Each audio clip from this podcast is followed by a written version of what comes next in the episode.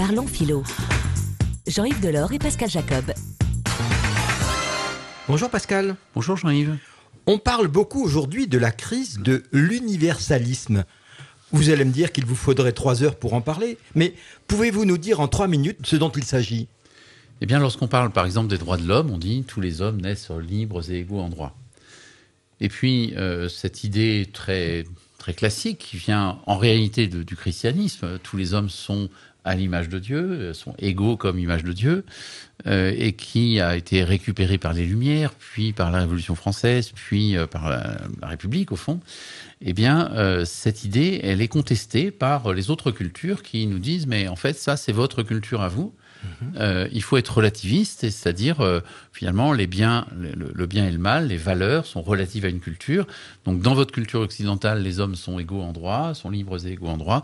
Dans notre culture non occidentale, eh bien euh, c'est pas la même chose. On peut avoir des castes en Inde, on peut avoir euh, des, des- une, une infériorité de la femme euh, par rapport à l'homme dans d'autres dans d'autres cultures ou dans d'autres religions. Et finalement, euh, cette idée occidentale, non seulement n'est pas universelle, mais témoignerait d'une volonté euh, néocolonialiste de nous imposer votre domination. Voilà. Pas besoin de trois heures, en fait. C'est assez, D'accord. ra- c'est assez rapide.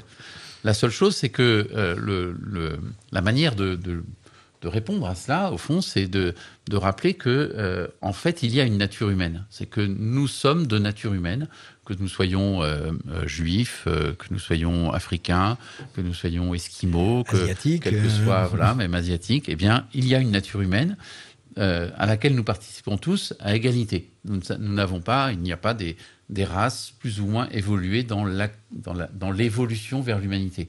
Contrairement à ce qu'a pu penser, pour le coup, euh, euh, la, la- la- la gauche républicaine de colonisatrice de, de Jean-Jules Ferry, disant qu'il y avait des races inférieures et des races supérieures, et que les- le rôle des, des races supérieures qui avaient fabriqué une civilisation supérieure était d'aller élever les, les races inférieures. Euh, il n'y en a pas, et, par conséquent, euh, ce qui est vrai de l'homme en raison de sa nature humaine vaut pour tous les hommes.